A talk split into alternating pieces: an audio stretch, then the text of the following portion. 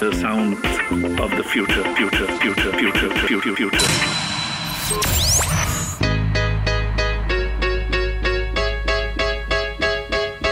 Hola, ¿cómo están? Bienvenidos a un nuevo episodio Por 100, un podcast sobre la banca digital y las fintechs traído a ustedes por GetSherpa. Mi nombre es Mijael Feldman y si te gusta este podcast, te puedes suscribir y activar las notificaciones para no perderte ningún episodio, además de estar apoyando el programa. Ahora sí, acompáñanos a multiplicar.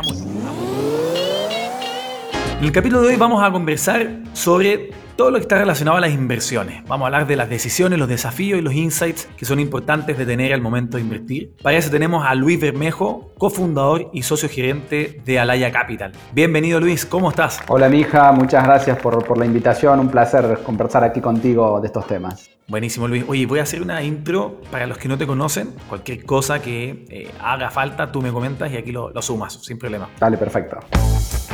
Luis es graduado de la Universidad Nacional de Córdoba, Argentina, con una licenciatura en Economía y un MBA de doble grado en la Universidad Católica de Córdoba y la École de Commerce de Montpellier en Francia. Es cofundador y expresidente de Adventure Club, una comunidad de inversores que busca generar impacto a través de la inversión, que fomente el nacimiento y crecimiento de más y mejores startups. También es cofundador de Planux, empresa consultora especializada en desarrollo de negocios, y también es miembro del board de Endeavor Córdoba, una fundación que busca y selecciona emprendedores que lideren compañías innovadoras con alto potencial de desarrollo. Y actualmente, como dije antes, es cofundador y socio gerente de Alaya Capital, un fondo capital de riesgo que opera en Argentina, en Chile, Perú, Colombia, México y Estados Unidos y que se enfoca en empresas de tecnología de alto impacto en Latinoamérica. Luis, además, es padre de Matías, Joaquín y como le gusta ahí a, a nuestro compañero José Manuel Rivera, el profe, nos contó que eres entusiasta del kitesurf. ¿Qué tal eso? Bueno, es, es, lo más importante que has dicho de todo lo que dijiste, yo creo.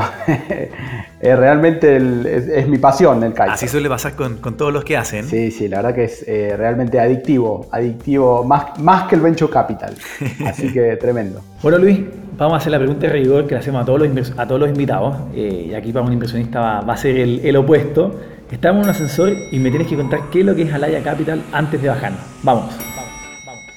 Bien, bueno, Alaya Capital es un fondo de, Venture Capital eh, de origen argentino, pero que opera en toda la región. Buscamos invertir en emprendimientos de base tecnológica que solucionen problemas estructurales de toda la región. Invertimos en Spanish Speaking Latam, emprendimientos que tengan al, alta escalabilidad y que tengan al menos un, un, scope de negocios regional. Tenemos 12 años de antigüedad, vamos por nuestro tercer fondo, más de 40 compañías invertidas, así que alguna historia recorrida en, en esta industria. Oye, qué bien, qué bien. Mencionaste algo interesante eh, que, creo que es importante para, para, los que no están tan familiarizados. Cuando hablas de un tercer fondo, cuéntale a la gente qué significa eso. Bueno, eh, a ver, típicamente un fondo de Venture Capital tiene 10 años de vida eh, en la duración, con lo cual un tercer fondo, los ciclos eh, normalmente en una firma de Venture Capital son un proceso de inversión de 5 años y un proceso de desinversión de los siguientes 5 años. Con lo cual en general uno empieza con un fondo, demora en invertirlo 4 o 5 años y recién ahí puede empezar con un segundo fondo, mientras va desinvirtiendo el primer fondo, empieza a invertir el segundo y de esa manera se van solapando cada 5 años. Eh, ese es el, el, el, schedule clásico de, de, de, siguientes fondos de inversión. Uno intenta cortar los tiempos, pero típicamente cada 5 años uno puede realmente hacer un nuevo fondo. Y en este caso para nosotros, ¿qué quiere decir? Que empezamos un primer fondo en el año 2011-2012, año 2016 construimos el segundo fondo que empezó a invertir en 2017 y en año 2022 hicimos el, el primer cierre de nuestro tercer fondo que empezó a invertir eh, en año 2022. Oye, qué bien. Y bueno, y ahí pasaron de Córdoba, abrieron el segundo fondo en Chile y ahora ya el tercero en Delaware. Cuéntanos un poquito cómo ha sido este, este proceso, este recorrido de, desde que partieron. En 2012 el mundo startup era completamente diferente en Latinoamérica a lo que es hoy día, ¿no es cierto? Cuéntanos un poquito cómo ha sido ese crecimiento de Alaya y también el crecimiento de la industria de las startups y cómo, cómo, cómo cuál es tu percepción. Bueno, ha sido un crecimiento eh, orgánico, lento, eh, demasiado lento para mi gusto, pero muy en paralelo al crecimiento de la industria, como tú mencionas. Empezamos con un fondo muy pequeño, una prueba de concepto para ver si esto era posible de, de, de realizarse. Luego, luego, de un primer fracaso de un fondo que estaba mal enfocado en tiempo y en lugar, empezamos con un fondo muy pequeño, agnóstico, sabiendo que teníamos que, que crear industria. No había industria en ese momento, había muy poco deal flow, no había un, un nivel de calidad de, compañías que uno pudiera tener estándares de calidad altos, conocer cuáles eran los estándares, con lo cual empezamos con una prueba de concepto de un fondo pequeño, con una idea muy romántica, con la idea de, posicionar tecnología local desde Argentina, desde Córdoba, Argentina hacia el mundo. Rápidamente entendimos todo lo que había que hacer diferente. En ese primer fondo entendimos cómo había que hacer las cosas, o por lo menos que teníamos que hacerlas diferentes. En el sentido, el primer sentido era, este es un juego regional, entonces ahí nos enfocamos en un segundo fondo mucho más regional. Ahí nos expandimos hacia Chile eh, y, empezamos a tener una mirada de, México hacia abajo y empezamos a invertir en compañías que buscaran realmente solucionar problemas de la región y sobre todo mirando un entorno competitivo a nivel regional. Entonces ese fue el primer aprendizaje. Ahí tuvimos un segundo fondo que la verdad que nos está yendo muy bien es un fondo que se invirtió en 25 compañías. En ese fondo tenemos eh, nuestro primer unicornio, tenemos varias compañías con, con, valuation arriba de los 100 millones. Es un fondo que nos está enseñando mucho de cómo viene creciendo la industria. Obviamente cuando empezamos a invertirlo a hoy, la industria cambió muchísimo. Y eso hace que el inicio del tercer fondo también sea diferente, porque los estándares de calidad han subido, porque todo se ha profesionalizado mucho más, porque, bueno, obviamente la el mercado cambió, cambió muchísimo en los últimos años. Cambió en dos sentidos. Tuvimos un 2021 que, que, era una locura hacia arriba y tuvimos un 2022 que fue un aterrizaje forzoso. Con lo cual una linda historia de aprendizaje y, de crecimiento, te diría, paso a paso, orgánico en, en, esta industria. ¿no? Totalmente. Oye Luis, ustedes invierten bueno, en, actos en verticales, ¿no es cierto? Pero bueno, este podcast se trata acerca de la industria financiera y la fintech, así que hagamos un doble clic ahí. Cuéntanos un poco qué es lo que están viendo en el mundo fintech, qué es lo que consideran que hoy día es atractivo en esta industria y por qué le entusiasma tanto. Bien, primero que todo, si bien somos agnósticos, te diré que un 50% de nuestro portafolio es fintech, fintech eh, propiamente dicho, con lo cual es, es, donde estamos más activos. ¿Qué nos entusiasma que estamos viendo? Eh, un montón de cosas. Primero que estamos viendo que fintech eh, está cruzando transversalmente a todos los demás sectores. Hoy cualquier compañía puede ser una fintech. Estamos viendo que lo que mm, decíamos que iba a suceder hace cinco años, que la banca tradicional se iba a ver desplazada por el mundo fintech, está sucediendo. Sucedió. Sucedió en el B2C, pero todavía no sucedió en el B2B. Entonces ahí creemos que hay grandes oportunidades en el mundo fintech B2B. El consumidor ya se digitalizó y pasó al mundo fintech, pero no así las empresas. Con lo cual hay un desafío grande, creo que, eh, de la tecnología de poder solucionar el problema fintech enfocado en pymes y más tarde en corporaciones que va a ser aún más complejo. Estamos viendo muchas oportunidades en todo lo que es cross-border. Cada vez hay más interrelación entre los diferentes países, sobre todo en la región, en donde tenemos marcos jurídicos, eh, regulatorios diferentes, con procesos diferentes con lo cual ahí creemos que hay muchas oportunidades. Vemos oportunidades en el mundo cripto, cruzado con el cross-border. Creo que una de las, de las oportunidades del cross-border es pasar por stablecoins y toda esta movida que se viene con, con finanzas descentralizadas. Open Banking, creo que recién estamos empezando a ver eh, lo que está pasando con Open Banking y, y, el usuario como dueño de su información y que la pueda compartir para otros usos. En definitiva, esos son algunos de los aspectos que creemos que, que van a haber grandes oportunidades en, el mediano plazo. Totalmente. Ahí hablaste al inicio, cuando describiste a Alaya, hablaste de que hoy día están buscando empresas que resuelvan problemas estructurales. ¿Cuáles crees tú que son esos problemas estructurales de la, de la industria financiera? ¿Qué son hoy día estas fintechs las que están buscando resolverlas? Mira, eh, a ver, un problema estructural que creo que ya están todos los componentes o que se está resolviendo es la inclusión financiera eh, a través de las billeteras virtuales y, y toda la banca retail basada a fintech. Otro problema estructural es las ineficiencias o las fricciones que tiene el sector, sobre todo por los costos transaccionales que tiene, por una banca tradicional que ha sido históricamente muy, muy cara, y eso mucho más importante si hablamos de cross-border. Cuando hablamos de transacciones entre países, los costos son tremendamente altos. Entonces ahí hay una gran cantidad de ineficiencias que se pueden optimizar, que tiene mucho que ver con esto que te decía que vemos oportunidades en, el mundo B2B. Hoy creo que eh, ya vimos gran parte de esta solución de problemas estructurales en el B2C, hay todavía mucho para hacer, pero también en el mundo B2B. Y de ahí más, todos los problemas estructurales de la región están cruzados por el mundo fintech. El, problema de la falta de propiedades que se resuelve con una fintech cruzado con una proptech, como un ejemplo concreto de otros verticales en donde los problemas, la, región tiene muchos problemas. A mí me gusta decir, como un, socio mío siempre lo dice, nosotros tenemos en la región más un problema no tanto de disrupción tecnológica, sino que necesitamos adopción tecnológica. Todavía estamos muy lejos de, resolver con tecnología los problemas normales y habituales y creemos que todavía hay una ventana de oportunidad muy grande. Claro, ese problema de la adopción concuerdo plenamente. Lo hemos conversado con mucha gente en el podcast del, del tema de la última milla, de que los productos financieros existen, nosotros las cuentas se pueden aperturar de manera fácil. A la industria tradicional le ha costado esa última milla, en, en cómo llegar a la gente que está en los pueblitos más pequeños y que sí o sí tienen un teléfono, lo que no tienen es el tiempo de andar 50 kilómetros y llegar a una sucursal bancaria. Así que me, me, gusta mucho eso. Y tomando lo que, lo que comentaste ahí de, de son todas las startups, una fintech, hay varios memes incluso de eso. Usted tiene un par de startups que han tomado algo de, de fintech, ¿cierto? Está Home, tienen también a Verterfly, el unicornio de su portafolio y, y varias más, digamos, que hay en la industria. Cuéntanos un poco cómo, desde el punto de inversionista, cuando tú inviertes en una startup que parte como una PropTech, que parte como una empresa de InsurTech y que eventualmente toma un mundo fintech, ¿cómo lo ves tú desde fuera y por qué tanta gente lo está haciendo? Mira, a ver, lo primero que eh, fomentamos mucho que eso suceda, lo vemos muy bien, creemos que hay una oportunidad de negocio muy interesante cuando uno introduce el concepto fintech en otros procesos, a nivel de bajar fricciones eh, o ineficiencias que hablábamos recién, esto generalmente se logra eh, justamente implementando fintech en procesos más tradicionales. Cuando decidimos invertir en una compañía que no es eh, originariamente fintech, como puede ser los casos que mencionaste, no miramos tanto la estrategia de si va a ser fintech o no va a ser fintech, nosotros invertimos en etapas tempranas, la experiencia nos ha demostrado que los planes a futuro son un, una idea romántica que no siempre sucede. Lo que miramos es que haya un equipo con un propósito y una visión lo suficientemente clara y tratamos de identificar que hay una capacidad de ejecución que nos permita aumentar las probabilidades de éxito de, de, de llegar a ese sueño o esa visión. Luego, trabajando con los emprendedores, obviamente que nosotros apoyamos mucho y fomentamos que, que, se vaya hacia el mundo fintech porque creemos que es la solución a los problemas y, y la generación de, de, muy buenos negocios. Buenísimo, estoy completamente de acuerdo. O sea, al final hay que mover dinero y, y eso pasa en todos los negocios. Oye, y, Luis, hay un tema interesante con todo lo que es el mundo de, la inversión, saliendo un poco solo ante lo, de lo fintech, pero lo comentaste, pasamos a una pandemia que, cambió mucho, cambió la, la, adopción de los productos digitales, las startups crecieron como no se había crecido nunca, eso trajo consigo obviamente evaluaciones y levantamiento de capital que fueron récords en todos los años, y obviamente una vez que se fue todo este efecto pandemia, el crecimiento se controló, digamos, las startups haciendo levantamientos más pequeños, algunos con más problemas. Y ahí empieza este equilibrio que muchas veces le piden a los emprendedores, o que, o que, perdón, que no se les pedía muchas veces, que era crecimiento a toda costa por sobre la rentabilidad. Pero hoy día se tiene que equilibrar un poco. ¿Cómo, cómo cambia este juego tan para los emprendedores y para ustedes como un fondo en que se tiene que empezar como a, a equilibrar las cosas? O, o quizás no tanto.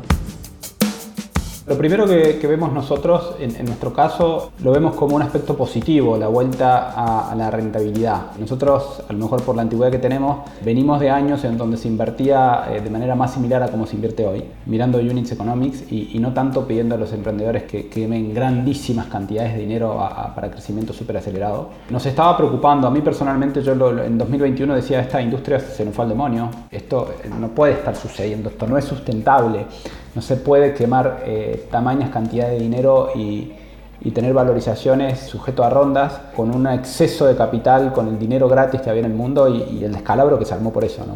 Si tú te fijas también, y tratando de separar lo, que fue una, burbuja o, o, o, lo que son variables normales de desarrollo de las compañías, la, más de la mitad de los unicornios que sucedieron entre 2020 y 2021 fueron rondas lideradas por dos fondos internacionales. Gran parte de lo que sucedió en Latinoamérica y esa explosión fue que hubo dos fondos monstruosos y grandes que pusieron el foco en la región y inyectaron una cantidad enorme de dinero.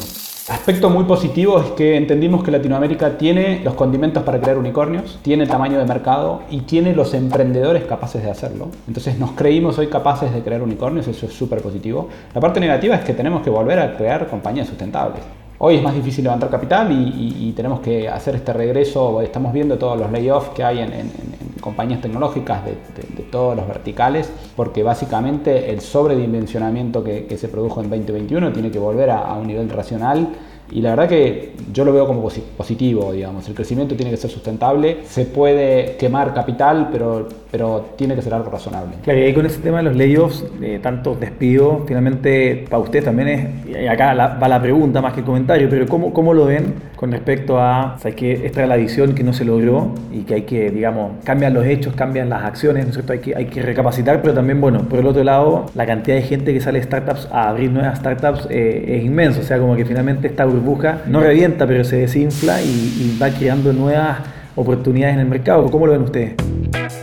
Mira, lo vemos, a ver, como, te decía recién, hay una oportunidad grande que vemos, que estas compañías generan nuevos emprendedores, las mafias de los, unicornios, como, les gusta llamarse, eh, nos parece una oportunidad espectacular porque subimos eh, varios escalones en la calidad de emprendedores que tenemos en la región gracias a este boom que se dio. Ahora, del otro lado entendimos que esos emprendimientos que hoy eh, se tienen que crear ya no se pueden crear con, variables a solo inyección de capital, sino que hay que crear modelos de negocios que puedan ser sustentables. Entonces, de alguna manera, lo estamos viendo positivo. En cuanto a layoff de compañías, por ejemplo, nuestras de portafolio, para nosotros lo importante es no tanto los despidos, sino que la compañía tenga units economics que pueda defender y que tenga crecimiento en términos reales. O sea, nos preocupa mucho una compañía que eh, tiene que despedir gente porque su modelo eh, no entra en equilibrio y no va a entrar en equilibrio si no levanta una ronda de capital, esas compañías realmente están en problemas. Ahora, compañías que eh, tienen que hacer despidos, ajustar sus variables para entrar en equilibrio y no necesitar grandes rondas de capital en el corto plazo, que es donde está muy complicado el mercado,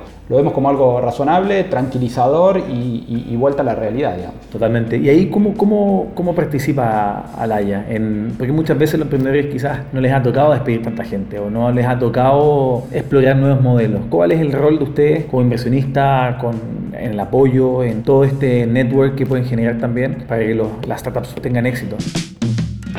Mira, a ver, nuestro rol en este aspecto eh, fundamentalmente está en estar cerca de los emprendedores, estar cerca de cuáles son sus problemas y tratar de, capitalizar aprendizajes. Eh, lo hicimos cuando empezó la pandemia y lo volvimos a hacer cuando vino esta gran crisis macro global en 2022.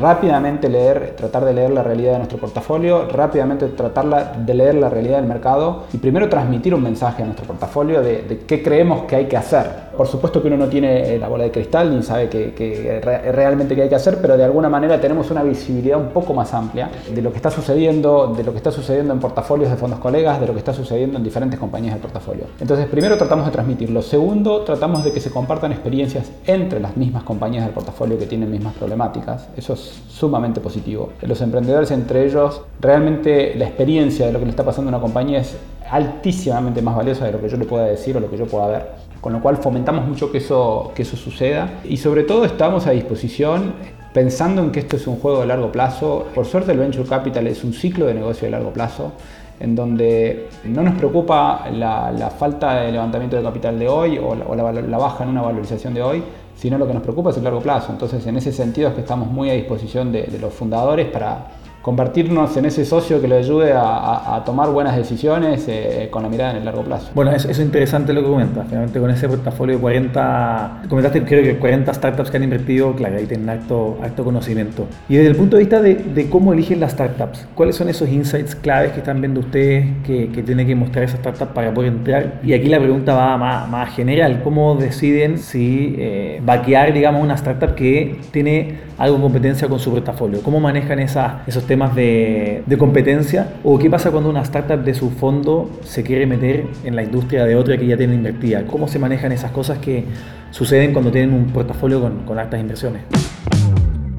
A ver, eh, primero cómo elegimos, un poco te lo mencionaba antes, el equipo, el equipo y el equipo. Nos tomamos el tiempo de conocer el equipo, eh, de, validar sus credenciales, de, estar seguros de que tenemos una, capacidad de ejecución o una, una alta probabilidad de tener capacidad de ejecución. Entendemos lo segundo, el entorno competitivo. Es muy normal que una compañía que está tratando de resolver un problema en México haya una compañía similar resolviendo el mismo problema en Colombia, hay otra en Chile, hay otra en Perú. Entonces tratamos de estudiar el entorno competitivo de cada segmento e identificar quiénes son los que tienen mayores probabilidades de ganar esa carrera, porque, porque el mercado libre en la región es uno solo, porque el, el RAPI en la región es uno solo, eh, digamos, se termina consolidando una compañía es la que gana el juego. Entonces tratamos de identificar cuál es el que tiene mayores probabilidades de solucionar solucionar ese problema de manera estructural en toda la región. Te diría eso como, como grandes resúmenes de, de, cómo elegimos. Obviamente invertimos en etapas tempranas, pero la atracción es la que manda, ¿no? y esto fue siempre así. Eh, idealmente la compañía que dejó de estar en el, en el serrucho de facturación y tiene un crecimiento constante en esa mesa en la facturación y claramente tiene un product market fit que nos hace mucho más atractiva la, la, inversión. Obviamente invirtiendo en etapas tempranas eso no siempre sucede, ¿no? muchas veces tenemos que invertir antes de que eso esté Y, lo mismo invertimos porque creemos en el equipo. La segunda pregunta que me habías hecho en la misma, eh, primero, no invertimos en compañías que compitan con nuestro portafolio. Intentamos que, lo primero que hacemos es tener una reunión con nuestra compañía de portafolio y la potencial inversión y ver si se pueden eh, encontrar sinergias o apalancar. Si no, no invertimos. Y cuando estamos ya invertidos y una compañía quiere entrar en el espacio de otra, lo primero que hacemos es buscar lo mismo, si es posible apalancarse, y si no, libertad a que suceda lo que tenga que suceder. ¿No? Nosotros no controlamos compañías, podemos dar una opinión, pero el que más sabe de su negocio es el emprendedor, el equipo emprendedor es el que está más cerca, es el que mejor ve las oportunidades y nosotros confiamos en, las decisiones de ese equipo porque en eso es lo que invertimos. ¿no? Entonces, de alguna manera, dejamos, dejamos que fluya y, que suceda lo que tenga que suceder. Está muy bueno. ¿Les ha pasado alguna vez eso? ¿Tener que entrar ahí a, ese, a ese tema? Sí, sí. Nos ha pasado en el mundo EdTech, por ejemplo, compañías de educación, y que viene una emprendedora a decirme, mira, el otro está compitiendo en mi segmento tienes que ser mejor, que gane el mejor. No tengo nada para hacer al respecto. Esa fue la, la respuesta. O sea, Primero, antes que eso sucediera, lo senté a conversar. Traten de hacer negocios juntos. No lo hicieron. Eh, mira, me está compitiendo. Bueno, no fuiste capaz de hacer negocio con él, ahora tienes que ganarle. Está muy bueno. Oye, Luis, ahora pasando un poco a, temas tuyos. Nos gusta, a ver, siempre se habla de aprender de los errores. Cuéntanos un poquito de, cuál es el big fail, alguno, algún big fail que hayas tenido que te haya traído un súper aprendizaje y que, y que haya alimentado, digamos, lo que estás haciendo hoy día, que te haya permitido construir sobre ese, ese aprendizaje. A ver, algún big fail. Yo tuve un fracaso con mi primer intento de Venture Capital. Antes de Alaya, eh, yo estaba trabajando en, eh, yo tuve una vida de corporación, en, el mundo financiero primero, en Big Four, en, Europa, luego me pasé al mundo tecnológico en, Hewlett Packard. Estaba en Hewlett Packard cuando dos emprendedores que habían vendido una compañía me invitan a hacer un fondo de Venture Capital. En ese momento yo descubro el asset class y, renuncio a la corporación y me voy con estos dos locos lindos a armar un fondo de Venture Capital año 2008-2009. Queremos invertir Series A, muy especializado en un segmento de la tecnología muy fuera de tiempo, de lugar, teníamos un tamaño de fondo muy grande, o sea, fue un proyecto que estuvo mal concebido en momento y, y lugar y fracasó, fracasó rotundamente, pero Tuve grandes aprendizajes de ese fracaso. El primero fue aprendí a qué me quería dedicar en mi vida y eso no siempre es fácil de encontrar, ¿no? Con lo cual entendí que yo me quería dedicar a esto y puse, eh, digamos, el, cap y el objetivo en, dedicarme al venture capital, costara lo que costara. Aprendí que eh, con un propósito fuerte se puede lograr objetivos, en definitiva, independientemente de los fracasos. Aprendí a trabajar con un nivel de profesionalismo y ética que no había vivido antes y fue un proceso de un año y medio, casi dos años, intentamos hacer ese fondo, nos capacitamos, recorrimos toda la región. Yo venía de haber trabajado en Big Four, con lo cual el nivel de profesionalismo es bien alto. Bueno, descubrí que existía un nivel mucho más alto, con un nivel de ética mucho más alto, con un nivel de compromiso por el impacto mucho más alto. Entonces, esos han sido ingredientes que han sido mucho el las bases o las raíces en la creación de Alaya y, en el cómo hemos venido haciendo las cosas. Buenísimo. Bueno, lo comentaste al principio, valía la pena la pregunta para que nos contaras un poquito más de esa experiencia. Oye Luis, y mm, vamos a pasar ahora a una, a una sección que, que nos gusta mucho, se la hacemos a todos los invitados, y se llama la sección de la futurología. Ya, esta sección, la idea es que tú nos cuentes qué cambios quieres que va a sufrir la industria de la tecnología financiera en los próximos 10 años. El podcast se llama Por 100, nos encantaría hacer esa, esa predicción a 100 años, pero creo que es imposible. Así que lo bajamos a 10. Esta respuesta va a ser grabada, vamos a revisarla en 10 años más para ver qué tanto le atinaste al, a este futuro, pensando que también los fondos tienen estos ciclos de 10 años. Así que adelante, cuéntanos cómo ves este futuro de la tecnología financiera en los próximos 10 años. Uf, qué buena, qué buena pregunta eh, y qué difícil. Mira, a ver, yo creo que hay dos cosas a las cuales yo estoy apostando que van a suceder o que creo que van a suceder. No sé si en 10 años es, difícil saberlo. Creí que iban a suceder antes. El año pasado hubo un, freno muy grande en este sector, que es el mundo cripto y las finanzas descentralizadas. Creo que los problemas que sucedieron en el mundo cripto tienen que ver con empresas o faltas de regulaciones o de rendición de cuentas. Tuvo que ver con un manejo empresario y no con la tecnología. Con lo cual Creo en el mundo cripto, stablecoins, finanzas descentralizadas y creo que van a disrumpir muchas de las industrias, no solo la industria financiera o a partir de la industria financiera muchas otras industrias. Ese es un primer elemento que yo creo que tiene que suceder. Eh, el otro elemento que todavía no vi que suceda y que creo que va a suceder en los próximos 10 años es que la industria fintech también cruce de manera significativa sectores muy estáticos y muy rígidos como ser el sector educación y el sector salud. Eh, el sector salud es un sector que funciona de la misma manera desde hace 100 años. Se digitalizó lo que antes era analógico, pero todavía no fue disrumpido. Y creo que a partir de la fintech está eh, la ventana para, para, para hacer grandes cosas con paradigmas diferentes, tanto en el sector salud como en el sector educación paradigmas diferentes que no sé cuáles serán. Si lo supiera estaría haciendo una startup de, de, de, de eso nuevo que vendrá. Me parece súper bueno y, y, vamos a aprovechar ahí de, profundizar un poquito en la parte de cripto, porque, porque nos ha salido en actos episodios la, la conversación. Hemos tenido también a, a varios fundadores de, productos cripto en el, en el, podcast. Y bueno, y acá con todo respeto en Argentina y, y, bueno, y los países que tienen quizás una moneda con poca estabilidad, digamos de alguna forma, el cripto se, se viene súper fuerte. ¿Qué crees que tiene que pasar para que haya una, una adopción más masiva en, en cripto. Más allá de, también de la confianza que tienen que tener las personas en, en las empresas en las cuales estén depositando su dinero, porque un, un ledger, irse a, a un, un, storage en frío, no es para el 100% de, la población. ¿Qué, ¿Qué, falta ahí en ese, para que eso agarre más fuerza? A ver, yo creo que eh, a lo mejor es muy utópico lo que voy a decir. Sería fantástico si el sistema regulatorio aceptara el mundo cripto, lo entendiera y lo aceptara porque haríamos mucho más eficiente muchos aspectos de, los sistemas regulatorios de nuestros países.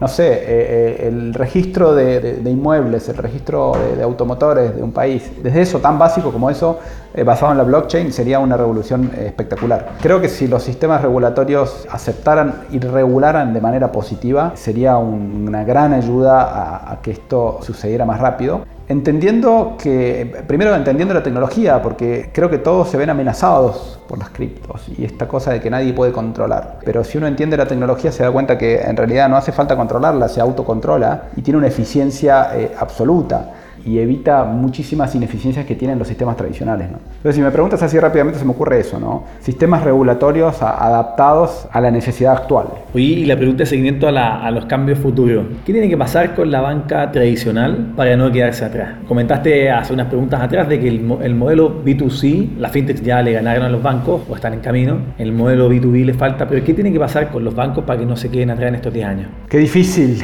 qué difícil. Tengo a mi mujer que trabaja en la banca tradicional y se lo vengo diciendo hace muchos años lo que tiene que pasar, pero no va a pasar. Eh, tienen que invertir en, en, en, startups, tienen que comprar startups, tienen que cambiar su cultura y eso va a venir a través de las startups. Eh, es muy difícil cambiar la cultura de un banco tradicional. Está empezando a pasar, yo creo que, que obviamente lo están empezando a ver. Incluso nosotros tenemos en nuestro tercer fondo dos grupos financieros que vienen de la banca tradicional que están invirtiendo en nuestro fondo como modo de empezar a tener un, monitor, un observador de qué está pasando en el mundo fintech. Creo que tienen que comprar compañías, startups, meterlas adentro de sus bancos y romper absolutamente todo lo que saben de su mundo anterior y ser contagiados por, por el mundo fintech y, y startups que vengan con, con, con, dinámica nueva. O sea, como emprendedor fintech me encanta la, lo que estás proponiendo, así que esperemos que se cumple. El problema es que hay funcionarios que ven amenazados sus eh, puestos y sus lugares cuando eso suceda. Entonces, bueno, es, es difícil que suceda, ¿no? Es una utopía, pero bueno, de alguna manera está, se está empezando a mover hacia ahí la industria, pero lento, muy lento. Claro, las inversiones han sido mucho mayores que los exits, digamos, o, las acciones que han hecho los corporativos tradicionales por, por incorporar esto. Oye Luis, hemos llegado al final del episodio. Ha sido una muy entretenida llamada, una conversación súper dinámica. Hemos cubierto temas desde cripto, bueno, banca, fintechs, apoyo a startups, cómo evaluarlas. Así que de verdad que ha sido de mucho aprendizaje. El podcast tenemos invitados del mundo corporativo y también de startups, así que muchas de, de, las, de las cosas que hemos conversado eh, han salido preguntas que nos hacen directamente. Lo importante y lo que siempre nos piden es cuál es la mejor forma de ponerse en contacto contigo en caso de que quieran eh, hablar con con, contigo o con el equipo Alaya? LinkedIn, eh, LinkedIn siempre lo tengo bien activo y, y de rápida respuesta. Mi mail de Alaya eh, lo pueden encontrar en la página de Alaya, si no, luis.bermejo.alaya-mediocapital.com. Buenísimo. Luis, te agradezco muchísimo por haber estado con nosotros, de verdad fue un placer, el mejor de los éxitos en este, en este desafío ¿cierto? de financiar a las mejores startups, así que que sigan así. Bueno, mi hija, muchas gracias, eh, igual para ustedes, éxito en todo lo que están haciendo y la verdad que es un placer conversar contigo y éxitos con el podcast.